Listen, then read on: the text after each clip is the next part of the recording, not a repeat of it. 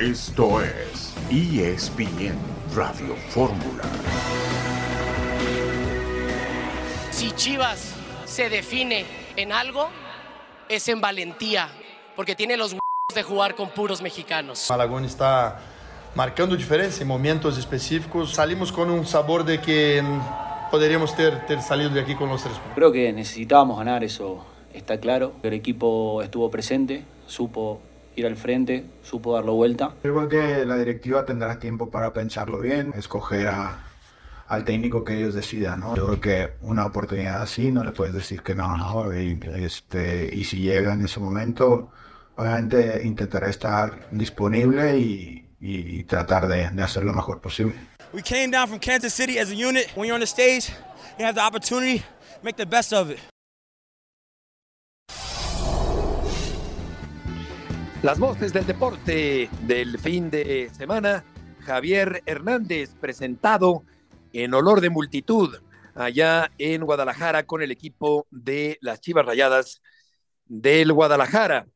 Una espectacular presentación. Debutó guardado con el equipo de León. Santi Jiménez falló un penalti contra el Tuente y acaba de caer un gol en contra de Guillermo Ochoa allá en Salerno Dybala le marca un gol a Ochoa de penalti. La Roma le está ganando a la Salernitana 1 por 0. Un saludo en este lunes 29 de enero de 2024. Estamos aquí en esta emisión multimedia de ESPN Radio Fórmula. Héctor Huerta, buenas tardes.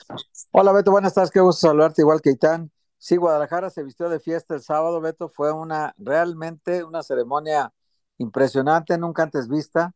Un futbolista que regresa a casa y llena el estadio de casi 45 mil aficionados, Beto, no es algo que ocurra todos los días. Pero lógicamente, regresó a su casa.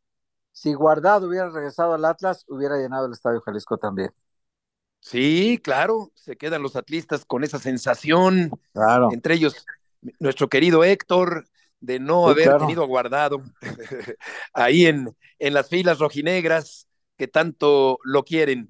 Pero vino el madruguete del equipo Pues de sí. León, Benesra.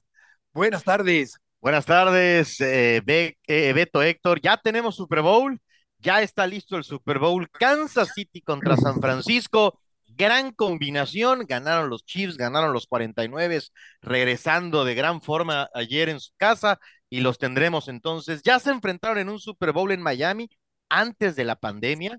Ahora volverán en Las Vegas a definir al campeón de la NFL con Taylor Swift seguramente viendo a su pareja. Ayer festejaba esta popular cantante el título de la americana de los jefes de Kansas City.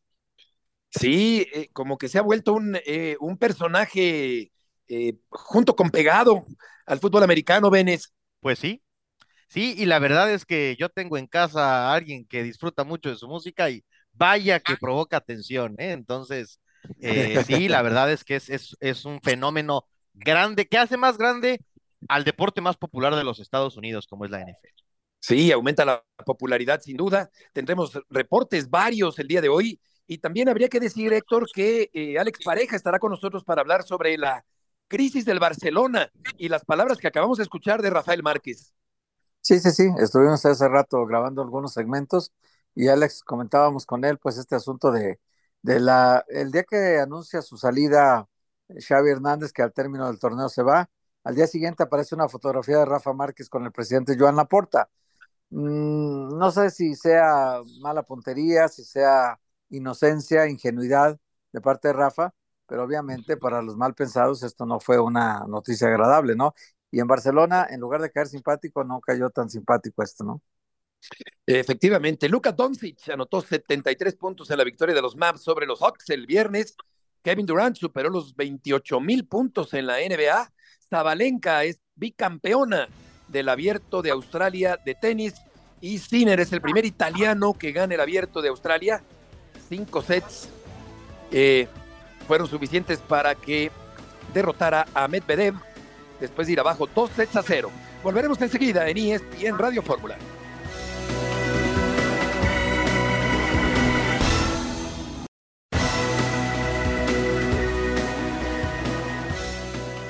Chivas se define en algo, es en valentía. Y les voy a explicar por qué.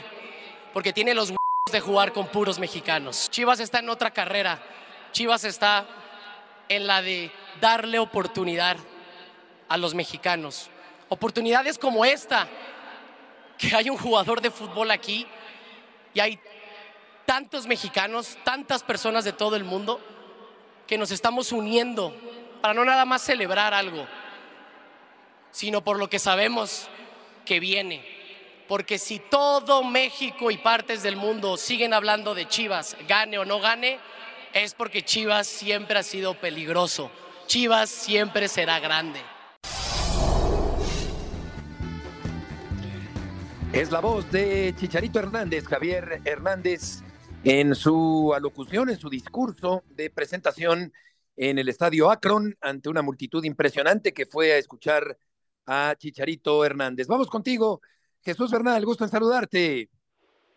Saludos, eh, Beto, buena tarde para ti, para todos en ESPN Radio Fórmula. Pues sí, lo que se ha vivido desde el sábado y hasta el día de hoy ha sido una verdadera locura con Javier Hernández, eh, un hombre que fue capaz de llenar el estadio Akron solo para ser recibido como nuevo refuerzo de las Chivas y que la gente se ha rendido ante sí en los últimos días en Verde Valle, donde han eh, abarrotado la, la avenida, la calle que, que en la cual está ubicado este sitio, el inmueble donde entrena el equipo del Guadalajara, para buscar una fotografía, un autógrafo, un saludo de Chicharito, y muy amablemente Javier se ha bajado y ha atendido a todos y cada uno de los aficionados que se han dado cita para, para buscar esta, esta interacción con el ahora futbolista del equipo de las Chivas. De hecho, ayer hizo las pruebas físicas, hoy ha tenido su primer entrenamiento y, ahí está. Un chicharito que ya estuvo en Verde Valle, que ya volvió a, pisar la cancha, el césped de, de, este inmueble y que lo vemos contento, lo vemos este, muy feliz eh, trabajando ya de nueva cuenta con la casaca rojiblanca. Hola Jesús, qué gusto saludarte. Oye, yo, yo vi toda la ceremonia, este, hay una confusión entre el público de, de, por qué la de Guardado no fue tan espectacular, no se llenó el estadio.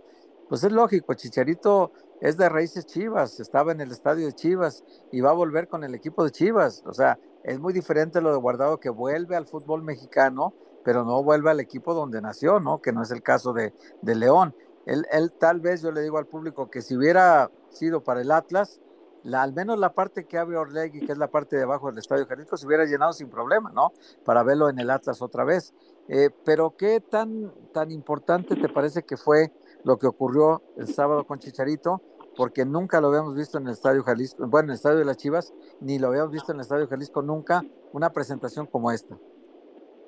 Saludos Héctor, buena tarde. La verdad es que fue todo un, suceso, o sea, fue un acontecimiento y que a pesar de que el día del evento, Héctor, los boletos estaban en mil pesos, o sea, los revendedores que, que pues esta ni siquiera fue reventa, esta fue venta porque en realidad fueron gratis, este, la, venta que están haciendo boletos de mil pesos, a pesar de eso, la, afición llenó, llenó el inmueble de, de Zapopan y sí, eh, había mucha ilusión, mucha expectativa, la gente quería ver a Chichero por ahí, eh, se aburrieron un poco con los 40 minutos iniciales donde era video, plática de los panelistas, pero una vez que salió Chicharito se volvió la locura, tanto así que Javier se conmovió, no solo por el, video donde aparece su abuelo en paz descanse Tomás Balcázar, donde sale Sir Alex Ferguson, donde sale Carlo Ancelotti y el Güero Real, sino también por ese recibimiento de, la gente hacia su persona y que hoy pues ha estado retribuyendo en los últimos días con eso, ¿no? Con, con el gesto de acercarse a los fanáticos, firmarles, darles autógrafos, sacarse fotografías, videos, en fin, to, toda esta locura que ha desatado. Y de acuerdo, yo nunca, al menos este, aquí en México, había visto que un estadio se llenara para la presentación de un futbolista. Jesús, ¿cómo estás? Te saluda Eitan. Oye, hay un, sé que hay un lapso, pero hay una, hay una fecha marcada, un objetivo de jugador y equipo para que se, para que Chicharo juegue, entendiendo la recuperación y todo esto. ¿Sabes si ya se marcaron un objetivo tangible para el debut? Saludos, Aitán, buena tarde. No, no existe esa fecha porque ni Chivas ni Javier Hernández están dispuestos a correr riesgos. Esa es la máxima bajo la cual se van a estar moviendo y lo único que está garantizado es que en el mes de febrero no lo vamos a ver y todo ocurrirá a partir de marzo. Ahí llega la fecha establecida para la sanación de esta lesión, de la cirugía.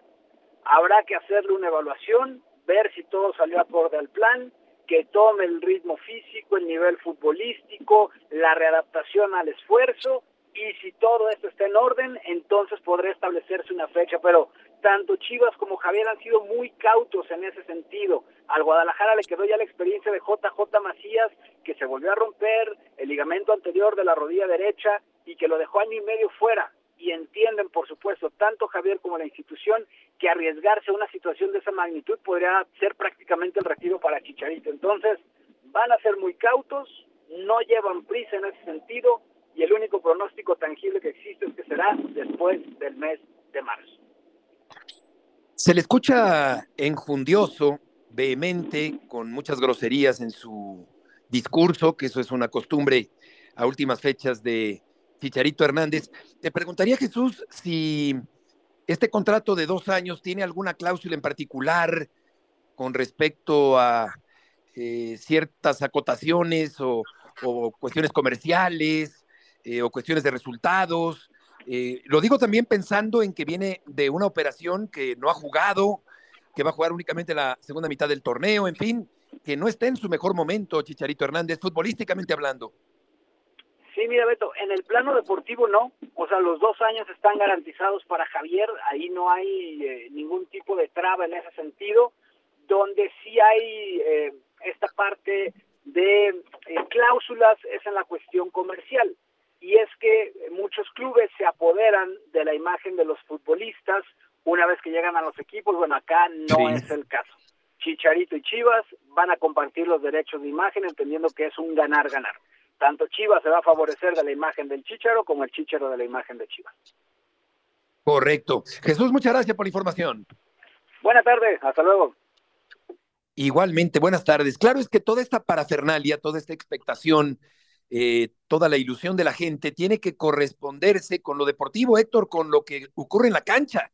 Y particularmente en un centro delantero, pues tendrán que venir los goles, porque si no empezará la presión, por mucho que se quiera, a Chicharito Hernández. Pues ya se quedó demostrado el sábado, Beto, que la gente está esperando mucho de él. ¿eh?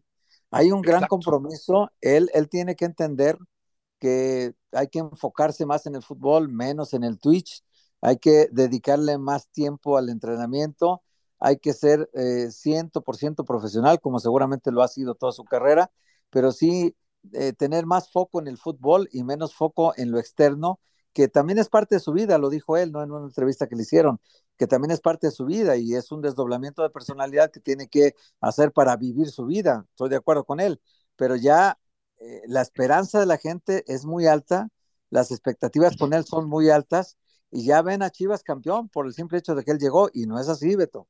La cosa va a ser complicada porque lo va a tener que demostrar con el único argumento que tiene el goleador, con goles, Beto. No le quedó. Exactamente, exacto, porque es, Ben es un terminador, un finalizador de jugadas, eso sí, con mucho olfato, con mucha voluntad, ha sido certero, ha sido, ha tenido una gran mentalidad, todo eso hay que reconocérselo, una capacidad para triunfar en Europa, que también eso es de mucho respeto, pero ya esa parte ya, ya pasó esa parte ya quedó atrás en su carrera y ahora habrá que ver cómo está en lo físico, porque mediáticamente, comercialmente es un éxito de entrada, aún si tocar su primer balón, pero habrá que ver a la hora donde tenga que rendir y meter goles, qué tan a punto o qué tanto tarda en ponerse a punto Chicharito Hernández. Por supuesto, porque además eh, enfrenta una recuperación muy complicada. El futbolista debe temerle muy poco a otras lesiones. Este es muy brava, ojalá que se recupere.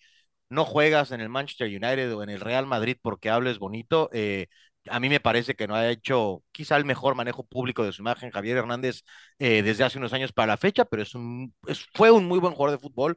Ojalá que le funcione a Chivas, a él.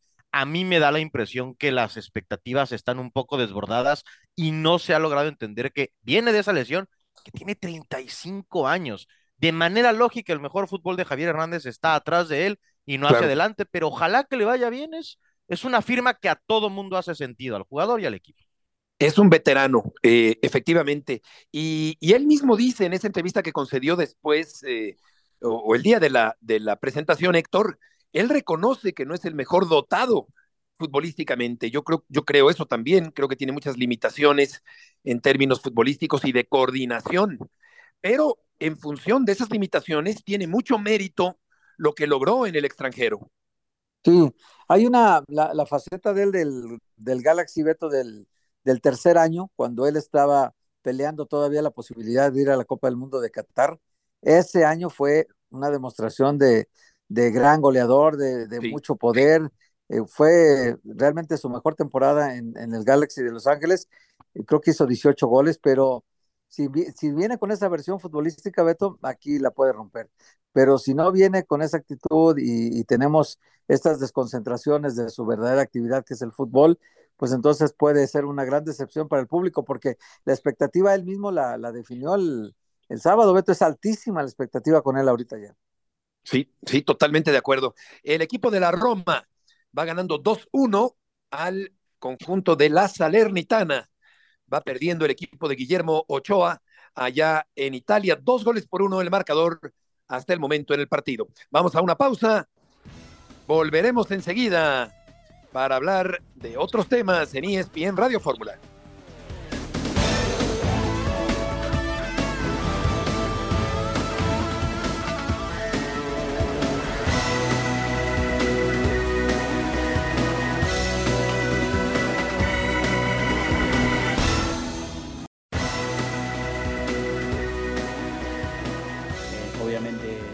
Sánchez es un jugador, lo acabas de decir vos, internacional, que, también viste los colores de la selección, entonces sería alguien que muy importante para, para nosotros, pero realmente, te soy sincero, eh, no sé en qué estado está la situación y, si puede llegar a reforzarnos, bienvenido sea.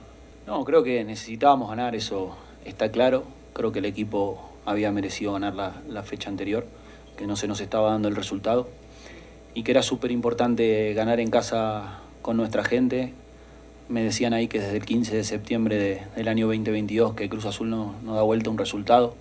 Y la verdad que, que empezar perdiendo, sabiendo de dónde venimos, eh, se nos hizo todo cuesta arriba, pero creo que el equipo estuvo presente, supo ir al frente, supo darlo vuelta. Y normal, natural, creo que después perdimos el control eh, en los últimos minutos, eh, parte de, de, todo eso que vos decís, ¿no? de la carga emocional y de, saber que había que ganar y me parece que es normal. Ahora nuestro próximo objetivo es que no nos vuelva a pasar lo que nos pasó en los minutos finales. Las palabras del técnico Anselmi del equipo de la máquina cementera gana su primer partido en la cancha de la Ciudad de los Deportes. Hay un golpazo de Madueña en el segundo tiempo sin balón, pero el VAR, eh, para no variar, estaba pasmado, no llamó al árbitro para esa acción, para que fuera revisada en esa agresión por parte de Madueña. Gana el equipo cementero este primer partido y vamos con León Lecanda para hablar sobre Jorge Sánchez, ya lo mencionaba Anselmi. Si finalmente León, mucho gusto en saludarte, llegará a la Noria. Beto, ¿cómo estás? Muy buenas tardes. Saludos a todos en ESPN Radio Fórmula. Yo creo que también hay que ser responsables con la información, Beto. Nosotros adelantamos el pasado 17 de enero, miércoles, es decir, hace casi dos semanas, que Cruz Azul había lanzado una oferta por Jorge Sánchez y esas mismas fuentes que nos confiaron la información precisa y que hemos venido dándole seguimiento a lo largo de todos estos días, hoy y hasta este momento, las tres con 25 de la tarde, eh, me dicen, no, León, todavía no está cerrada la negociación, sí va muy avanzada, va por buen camino, pero hay detalles importantes que todavía no se han cerrado y es una carrera contrarreloj para Cruz Azul porque el jueves a la una de la tarde, eh, el jueves, perdón, primero de febrero a las cinco de la tarde, es decir, prácticamente en 36 horas, 37 horas, viene el cierre de registros y Cruz Azul tiene que acelerar todo el proceso administrativo de los contratos, de la llegada del jugador eh, y por supuesto del certificado de transferencia internacional, el transfer o CTI, eh, que llegue a tiempo para ser inscrito en la Liga MX. ¿Cuál es mi sensación, Heriberto? Que sí se va a cerrar eh, a favor de Cruz Azul, que Jorge Sánchez sea nuevo jugador de la máquina, pero así como esta negociación, yo en mi experiencia de 16 años y especialmente cubriendo a Cruz Azul, he visto muchas caerse, Beto. ¿eh? Así que al momento aunque ya muchos lo dan como un hecho, todavía no está cerrado. Hola León, qué gusto saludarte. Oye León, y, y con esto, las cuentas que hacíamos la semana pasada, se quedaría si viene Jorge Sánchez en una inversión de 30 millones de dólares. Y con esta inversión, ¿qué pide la directiva a Anselmi y a Iván Alonso? Es correcto, eh, mi querido Héctor, 30 millones de dólares. Lo hablábamos la semana pasada para quienes nos escuchan ahora. Son más de 510 millones de pesos al tipo de cambio y eso que el peso está fuerte hoy frente al dólar. Es un montón de dinero. Eh, prácticamente seis jugadores, porque sé que la negociación con Necaxa por el portero de, mexicano de 19 años, Luis Jiménez, que está jugando con el equipo sub-23, fue una negociación bastante económica para Cruz Azul, ¿no? Así que prácticamente en seis jugadores, los cinco extranjeros que llegaron y ahora Sánchez en caso de concretarse, Cruz Azul está invirtiendo este dinero. A mí lo que me dijeron es obligación de quedar entre los seis primeros, clasificar de forma directa a la liguilla, un cambio radical de lo que venía mostrando Cruz Azul en los últimos dos años y medio, sobre todo un equipo que vuelva a atrapar a su afición. Quizá esto es una medición subjetiva, ¿no? la de los puntos, avanzar directo a la liguilla, eh, pelear por el campeonato, pues sea muy eh, simple de cuantificar, ¿no? Lo lograste o no, pero la parte subjetiva, mi querido Héctor, es que la afición vuelva a enamorarse del equipo, que regrese otra vez al estadio, ¿no? A tener buenas entradas, ya en el Azteca las entradas eran muy malas, eh, no se llenó en la fecha 1 el partido contra contra el rival de la máquina, ¿no? En la jornada 1, tampoco en este juego contra Mazatlán, ¿no? Eh, Pachuca en la fecha 1, ahora contra Mazatlán no se llenó el estadio otra vez. Entonces sí que, que regrese otra vez a ser un Cruz Azul competitivo y que vuelva a enamorar a su afición. Eso es difícil, eh, porque es un proceso, ¿no? Tiene mucha presión el entrenador con muy poco tiempo al frente del equipo hasta el momento. Correcto, sí, efectivamente. Vamos a ver en qué acaba esta historia y, como bien dices, lo habías anticipado oportunamente en cuanto a lo periodístico. León, muchas gracias por la información. Gracias, Beto. Solo añadir que la negociación está cerrada, hablando ahora de Juan Escobar, entre Cruz Azul, Toluca y el futbolista paraguayo. Sin embargo, también al día de hoy Toluca no ha liberado la plaza de jugador no formado en México, la salida de Pedro Raúl, el brasileño. Así que hoy por hoy aunque esta negociación está prácticamente concluida, es lo mismo, ¿no? No pueden inscribir a Juan Escobar en Toluca hasta que no liberen esa plaza de NFM. Y eso es una carrera contra el tiempo. Jueves, 5 de la tarde, límite para que se haga todo esto. Lo de Sánchez a Cruz Azul y Escobar a Toluca. Exacto, se está acabando el mes de enero. León, muchas gracias por la información. Gracias, muy buenas tardes a todos. Buenas tardes. Y por lo pronto, Venes, el hecho de que Cruz Azul ya ganó su primer partido. Esto da tranquilidad, digo, sin hacer un gran partido y convencer al máximo, pero por lo pronto ya ganó el equipo cementero. Sí, eh, lo necesitan, Selmi. Me parece que es bien importante para un técnico nuevo que llega pues con presión por el equipo al que dirige, empezar rápido, empezar bien, comprar crédito para luego tratar de conseguir esos objetivos. La máquina lo necesita. Creo que la afición de Cruz Azul eh, está exigiéndole a su equipo un equipo, como decía eh, León, valga la expresión, agradable. Creo que, que esperan que su equipo juegue y les, les entregue más satisfacciones que en los últimos torneos. El que pasión, determinación y constancia es lo que te hace campeón y mantiene tu actitud de ride or die baby.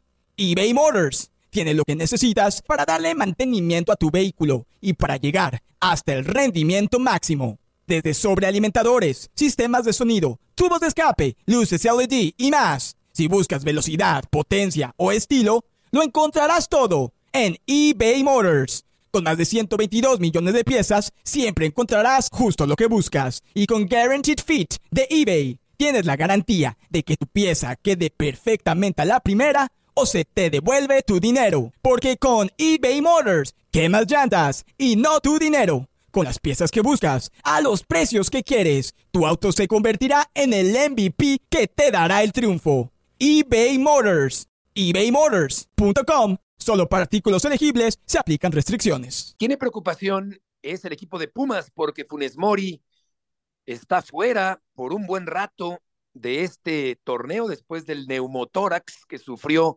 en el arranque de la campaña. Adriana Maldonado, gusto en saludarte. ¿Qué tal, Beto? El gusto es mío. Sí, bastante preocupación alrededor del cuadro universitario. Todavía no han cerrado esta plantilla para el clausura 2024. Hace unos días prácticamente ya tenían una negociación bastante avanzada con Marquinhos Costa, este extremo por izquierda brasileño. Sin embargo, el equipo en donde milita en Hungría de última hora ya no quiso darle salida, se cayó esa negociación, ha habido muchos rumores en los últimos días, incluso este fin de semana, ¿no?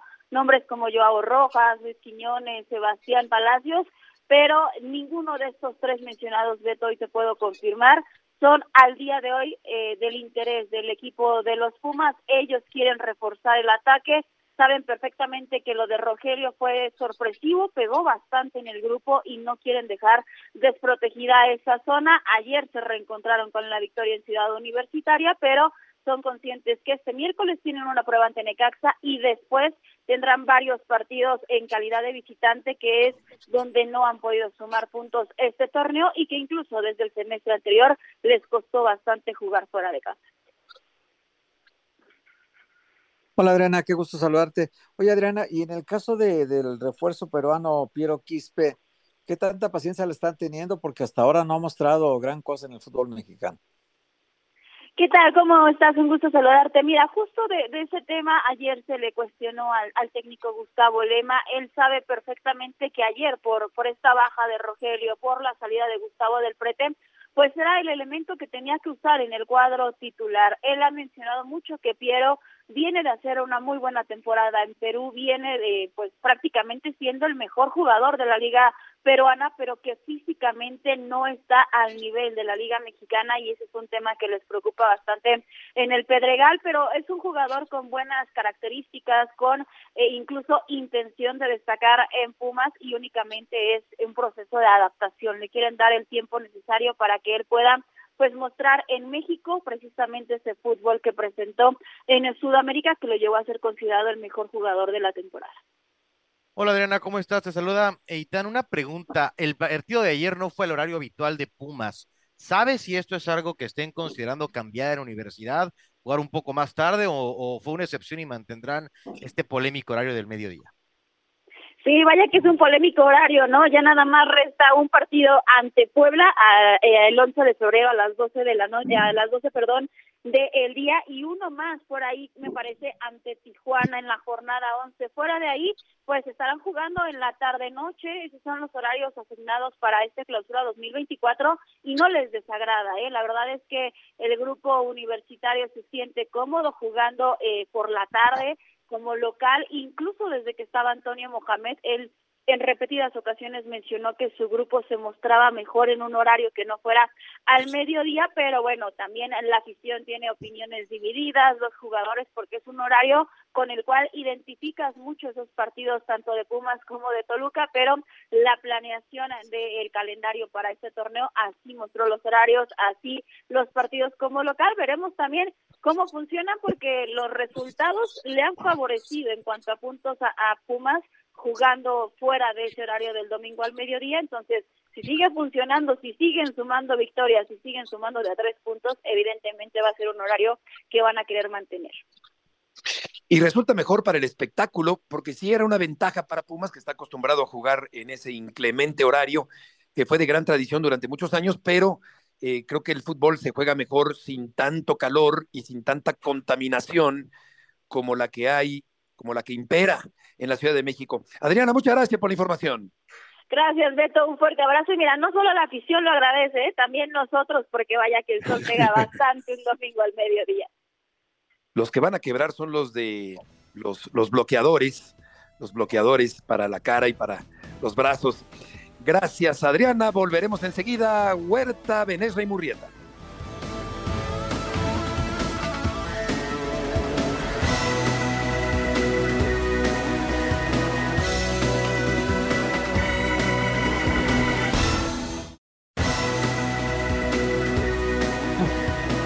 Aunque ya se jugaron algunos partidos de la fecha 4, vamos en la 3, en este enrevesado torneo mexicano y los resultados Puebla y Toluca 1-1, Cholos y Chivas también allá en la frontera, un golazo del Cocolizo en este partido donde Chivas tiene poca llegada y poca estructuración y poco ataque. Vamos a ver qué pasa con eh, Chicharito Hernández cuando empiece a jugar. Cruz Azul 2, Mazatlán 1.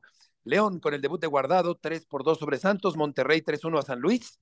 Necaxa y América 0 por 0. Pumas 3 por 1 al Pachuca. El Querétaro derrotó a los Tigres. El Atlas de Guadalajara, que también entró en acción en este fin de semana en la jornada número 3 del Campeonato Mexicano.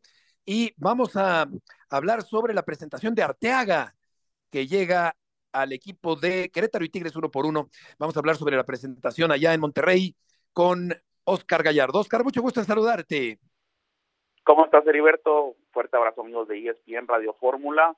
Finalmente, Gerardo Arteaga ya se decidió del Genk de Bélgica, ya los Rayados del Monterrey anunciaron al lateral mexicano, será nuevo refuerzo del equipo Azul. Arteaga estará arribando esta noche alrededor de las 10:40 de la noche. Se espera que Gerardo Arteaga aparezca en la terminal 2 del Aeropuerto Internacional Mariano Escobedo en Apodaca, Nuevo León. Lo que sigue para Arteaga, el tema de las pruebas físicas y médicas restantes porque me han comentado que ya en Europa avanzó una parte de estas pruebas. Hay que recordar que Arteaga ya fue anunciado como nuevo refuerzo y se espera que ya pueda integrarse lo más pronto posible porque en el cuerpo técnico de Fernando Ortiz Heriberto me comentan que ya desean que Gerardo Arteaga sea una opción por lo menos en la banca para el compromiso del próximo fin de semana en la visita ante las Águilas del la América. Hola Oscar, qué gusto saludarte. Oye, y ante la llegada de Arteaga, ¿qué va a pasar con Jesús Gallardo? ¿A fuerza va Chivas o se queda sin jugar o qué va a pasar con él? ¿Cómo estás, Héctor? Qué gusto me da saludarte Mira, hasta el momento no existe alguna oferta formal por parte de las Chivas Rayadas del Guadalajara. Jesús Gallardo es contemplado fuertemente por el Tano Ortiz y por su cuerpo técnico, también por eh, la directiva encabezada por el Tato Noriega. La situación con Jesús Gallardo es que en las últimas semanas se tuvo que recuperar de una lesión que sufrió en su rodilla izquierda. Se manejó el tema de una posible visita al quirófano, sin embargo, me han comentado gente de los Rayados que en las últimas sesiones eh, el futbolista Gallardo ha evolucionado favorablemente. Por esto no lo hemos visto. Gallardo ya podría eh, regresar al menos en la banca ante las Águilas del la América. Hoy Monterrey tuvo descanso después de la victoria del fin de semana anterior ante San Luis y, habrá que ver cómo pues se presenta ya con los futbolistas del Monterrey en trabajo al parejo. En las últimas sesiones, Héctor ha mejorado Gallardo y sobre todo esta parte de la llegada de Gerardo Artiaga, que eh, es muy buena. Me dicen que Jesús está contento, se conocen de selección nacional y es parte de la competencia interna de Monterrey, en donde todos quieren ser titulares. Oscar, ¿hay algo más después de, de Arteaga o se cierra ya rayados? Qué gusto me da saludarte. Bueno, dentro de la misma investigación me dicen que este mercado ha finalizado para el Monterrey. Gerardo Artiaga era el último refuerzo, sin embargo hay que recordar que al final Tony León, el defensor de 19 años, el mexicoamericano de LAFC, termina por llegar con los rayados y, bueno, pues es un refuerzo extra este de Tony Leone que se confirma antes de Gerardo Artiaga y por supuesto con Artiaga prácticamente ya está cerrado el mercado para la pandilla. En realidad se trata del único seleccionado porque ni Chicharito ni Gallardo, perdón, ni Guardado han estado recientemente en la selección mexicana. Guardado ya se retiró de la selección, así que es una contratación importante de un seleccionado que estuvo allá en el fútbol belga y que seguramente va a ser de utilidad, Oscar, con el equipo de Monterrey. Sí, por supuesto. Dentro del proyecto del Monterrey eh, se habla de un contrato de, de cuatro años. Finalmente la cifra cercana a los 6 millones de, dólares. Es la apuesta que el Tato Noriega y el Tano Ortiz tienen en este momento. Se habla de Jesús Gallardo, pero ¿por qué no tener también a Gerardo Arteaga? Esto habla del compromiso y del proyecto del Monterrey de tratar de fortalecerse en todas las posiciones, porque la verdad es que la afición recientemente pues ha presentado muchos en el estadio y hoy con estas contrataciones, con Brandon Vázquez, con el Concho Rodríguez, ahora con el regreso de la victoria en el Gigante de Acero, Monterrey tienen la obligación de ser campeón en el fútbol mexicano, también en la CONCACAF y regresarán, por supuesto, a un Mundial de Clubes. Oscar, muchas gracias por la información. Gracias, Heriberto. Fuerte abrazo para todos. Buenas tardes. Igualmente, la llegada de Arteaga al equipo de Monterrey. Gerardo Arteaga, un jugador con eh, competitividad, con calidad, al que recuerdo particularmente, Héctor, en aquel partido entre la selección mexicana y la de Estados Unidos el año pasado, cuando Diego Coca era el técnico de la selección mexicana. Sí, lo expulsaron, ¿no? ¿Te acuerdas de ese partido? Terminó ahí un pleito callejero con Serginho Des, me parece, y los echaron a los dos. Fíjate que la selección nacional no ha dado ese estirón, Beto, que se esperaba de Gerardo Arteaga. No ha sido una presión para Jesús Gallardo. Y yo digo, ¿para qué traes a los dos laterales de la selección mexicana y los tienes en el mismo equipo? No van a jugar la misma posición. ¿Y quién de los dos va a jugar? Si en la selección normalmente juega Gallardo, pero también Arteaga lo trajeron, entonces ¿quién va a ser el titular? Arteaga, y en la selección va a ser suplente de Gallardo, y en su club titular, qué locura, ¿no? No sé, no sé, me parece que el Monterrey quiere hacer muchas cosas, pero no sé si siempre las hace bien, Beto. Dos jugadores de este nivel no, no tienen que estar en el mismo equipo, es un desperdicio, vaya. Por lo pronto eh, se les fue Funes Mori, vimos eh, la anotación de Canales que ha tardado en eh, consolidarse y todavía no lo consigue, no lo logra en el fútbol mexicano. Vamos a escuchar a Rafael Márquez, el técnico del segundo equipo del Barcelona. Yo creo que es una lástima que, que hoy el primer equipo que haya tenido esta derrota pero yo creo que la directiva tendrá tiempo para pensarlo bien de aquí a, que termine el torneo para escoger al técnico que ellos decidan, ¿no? Está en sus manos, eh, yo seguiré preparándome, obviamente, eh, creo que estoy muy contento con el trabajo que estoy haciendo con los chicos, así que bueno, es parte del proceso y bueno, llegará en su momento si me, si me tiene que tocar. Yo creo que una oportunidad así no le puedes decir que no, ¿no? Este, y si llega en ese momento obviamente intentaré estar disponible y, tratar de, de, hacer lo mejor posible.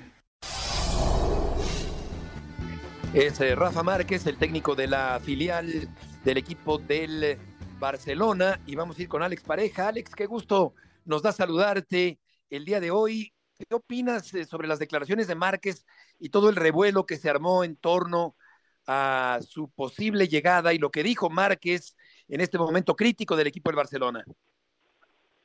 Hola Beto, ¿cómo estás? Un abrazo también a Héctor, que he escuchado que anda por allí también. Eh, a ver, yo creo que son de muy desafortunadas las palabras de Márquez, aunque lo pienses, y es evidente, y es lógico y lícito que lo pienses, pero hay un protocolo, hay una etiqueta que, que seguir, y el entrenador del Barça B tiene que estar para ayudar al club, para ayudar todavía al entrenador eh, que, que, todavía está en el cargo, que es Xavi Hernández, y fueron muy desafortunadas. Yo lo, lo comparaba ayer también y quizá también es una comparación desafortunada, pero es así, es, es seguir la, la, poca etiqueta, ¿no? Es como si al marido de, de, tu amiga le, le diagnostican una enfermedad terminal y lo primero que le dices a la amiga es, bueno, si algún día te sientes sola, ya sabes a quién llamar. Eso es, eso es muy feo, es muy feo. Y es, ha, ha roto un código que no está escrito, pero que, que, pesa mucho. En Barcelona la reacción ha sido furibunda, ¿eh? En Barcelona Márquez yo creo que se ha quitado él mismo de, cualquier posibilidad de ser el entrenador del primer equipo del Barça con esas declaraciones. No han gustado nada, absolutamente nada. Sí, porque le han llamado buitre, inclusive yo creo que conociéndolo es un hombre mesurado, que, que es cauto por lo general, pero entiendo que se hayan interpretado de esta forma sus declaraciones. Dices, Alex, que entonces se cierra por completo la puerta para llegar eventualmente a dirigir al primer equipo del Barcelona. A ver, nunca te voy a decir al 100% porque Joan Laporta es imprevisible y porque Rafa Márquez forma parte de la escudería Jorge Méndez, que está ganando muchísima influencia en el presidente del Barça pero, pero sí que ha dado muchos pasos atrás. La, la opción lógica desde el punto de vista eh, de club y, y, incluso desde el punto de vista económico es darle la oportunidad al, al entrenador del filial, pero con esas declaraciones y viendo la reacción que han tenido en Barcelona, eh, que yo he podido más o menos tocar un par de teclas, eh, se ha echado muy para atrás. Si tenía alguna posibilidad real, eh, se le ha complicado muchísimo el mismo con estas declaraciones. Hola Alex, ¿cómo estás? Te saludo con mucho gusto otra vez. La mañana hacíamos un segmento justo para YouTube de este caso y, y yo les decía, uh -huh. Alex, que mi impresión conociendo a Rafa Márquez es que pecó de ingenuo, o sea, le, le metieron un sí. gol, pues, en la, en la cuestión de la foto aquella con la porta, muy desafortunado un día después de que Xavi anuncia que se va después de, en el verano se va. Y, y, luego ahora con estas declaraciones que pues tú eh, calladito se ve más bonito. Yo no sé, Rafa, por qué se sube a este tren que no hacía falta meterse y que estando él en el Barça B es un candidato natural sin hablar. Hablando ya se complicó las cosas, ¿no? Sí, sí, sí, Héctor. E, e, es, lo mismo que hemos hablado esta, mañana en el segmento que, está publicado en, el canal de YouTube de ESPN Deportes. Es eso. Yo creo que forma parte también del aprendizaje de Rafa como técnico. No dentro de la cancha, pero en el famoso entorno. El, el entrenador de un equipo grande no solamente tiene que saber de táctica, no solamente tiene que saber de poner en forma a sus futbolistas, sino que tiene que también tener mucho dominio del momento, de la escena, del entorno, de no pisar eh, según qué callos y, bueno, pues si no sabes cómo funciona este, este, mundo, aprendes a base de golpes. Y son estos dos golpes, el de la fotografía también muy a destiempo de Rafa Márquez y Xavi, que de Rafa Márquez y Laporta, que eso le sentó muy mal a Xavi y eh, en ese último eh, eh, elemento. Y entiendo que los periodistas además le estaban preguntando porque es, son tres o cuatro veces que le hacen esta pregunta hasta que Rafa se equivoca porque es demasiado sincero. Pero forma parte de eso, forma parte de, del aprendizaje porque en un club grande, si no que se lo pregunten a Ancelotti en el Madrid, tienes que tener mucha mano izquierda y tienes que tener mucho dominio de la escena. Y a Rafa pues estas dos situaciones lo han superado. Sí, yo creo, yo creo que es más ingenuidad o candor que mala fe, pero claro que hay que tener colmillo y lo entiendo perfectamente lo que están ustedes estableciendo. Por último, Alex, hubo una reunión eh, del Barcelona, de los jugadores del Barcelona, por separado del entrenador actual todavía. Sí, sí, sí, han ido a comer a casa de Robert Lewandowski, que ya sabes que era también uno de los jugadores que se estaba poniendo más, no te diría en posición de choque frontal con Xavi, pero que sí que estaba poniendo un poquito más de lado, ¿no? Que, no, no se le veía química con el entrenador. Bueno, pues Robert Lewandowski ha invitado a toda la plantilla del Barcelona, sin ningún miembro del staff técnico, para comer en su casa y un poco también para que la plantilla, siendo de veterano, siendo de capitán sin, sin galones, pero para que la plantilla también se dé cuenta de que son ellos ahora los que van a quedar señalados. Con, con la salida de Xavi, Xavi se quita de en medio, se quita mucha presión a sí mismo y le traspasa esa presión a Joan Laporta y a los futbolistas. Y los futbolistas son los que ahora tienen que tomar el, testigo porque además tienen un juicio en 48 horas contra Osasuna en el mismo escenario, en, en el Estadio Olímpico de Montjuic. Siempre enterado y concreto, Alex Pareja Gracias por tus aportaciones del día de hoy. Abrazo siempre que queráis, amigos. Gracias, Alex. Buenas tardes, que te vaya muy bien. Vamos ahora con el Trotamundos de la información deportiva y con Aitán Benesra, porque ya viene John, el supertazón. Sí, Betito, Héctor, Aitán, qué gusto saludarlos. Por cierto, me emocionó mucho ver esas fotos de la Monumental Plaza México, Beto. Pensé mucho en ti mientras me tocaba. Gracias, John. Estuvo fantástico el entradón cada loco con su tema mientras narraba yo con Ciro el, el San Francisco Detroit. Y tan, Héctor, buenas tardes. Yo creo que ayer vimos lo que es el manejo de la presión para bien y para mal. Creo que los Ravens no supo Lamar Jackson manejar la presión en momentos claves, safe flowers, algunos castigos tontos. Y lo que siempre digo, compañeros, la adrenalina te hace ver a veces las cosas en cámara lenta eso fue Pat Mahomes, Travis Kelsey, y el partido de ayer, que San Francisco perdía por 17 puntos al medio tiempo, me recordó el Super Bowl Atlanta-New England, cuando los Falcons iban ganando 28-3, regresó New England, el tiburón olió la sangre y el miedo del rival y pudieron sacar el partido. Creo que es un digno Super Bowl en el fútbol americano traen casco y a veces uno no ve los nervios como lo puedes ver en un saque de tenis o en un poto o, al ir a matar un toro. Aquí creo que hubo nervios y tan por parte de Leones y de, y de Ravens. Hablando justamente de eso, John, ¿qué piensas de las decisiones que han generado tanta polémica de Dan Campbell, el coach de los Lions? Fíjate que eso de los algoritmos, y tú crees muy beisbolero, pues cuando piensas en una manera y tienes un plan de juego, eh, se la jugó porque era lo que él quería, ¿no? Decir, la verdad, la verdad, eh, fue Robbins, fue el receptor. esa cuarta oportunidad la dejó caer. Hubo un par de pases claves que dejaron caer a, a Jared Goff. Entonces, sí, el hubiera no existe, pero yo creo que él siempre ha sido fiel a una manera y hoy hoy los números y tu, ahora sí que tus nerds de la computadora te dicen cuáles son tus tendencias y se la jugó y sus jugadores no supieron ejecutar. Yo yo creo que Detroit eh, cuando se dio cuenta que los estaban atrapando se pusieron tan nerviosos que empezaron a cometer muchos errores. Puede ser que el mismo head coach también se puso nervioso. Claro. Oye, John, ayer eh, tan pronto se terminaba la final de la Nacional, sale la línea menos dos y medio San Francisco y bajó muy rápido y se ha cerrado. Ahora está en uno y medio, menos uno, todavía para San Francisco. ¿Crees que se pueda poner hasta pic o, dónde ves moviéndose el dinero en estas dos semanas? Pues mucho depende y tan, por ejemplo, cómo esté Divo Samuel, ¿no?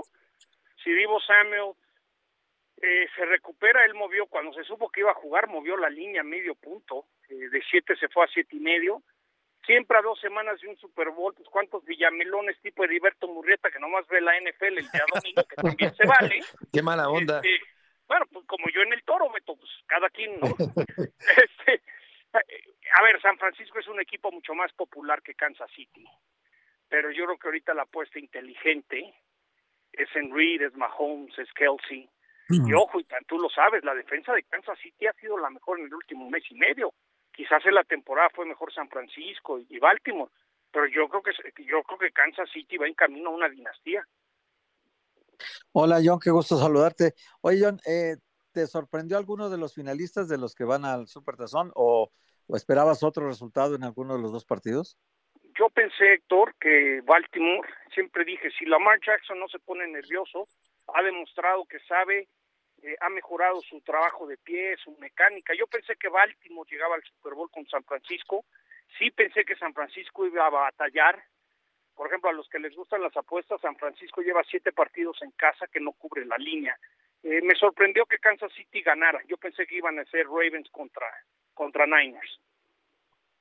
Oye, ¿qué número de supertazón será en tu carrera periodística? Fíjate, Beto, que estaba sumando que el primer Super Bowl que cubrí de chamba fue en el temporada 93-94, el Dallas Buffalo en Atlanta, Betito.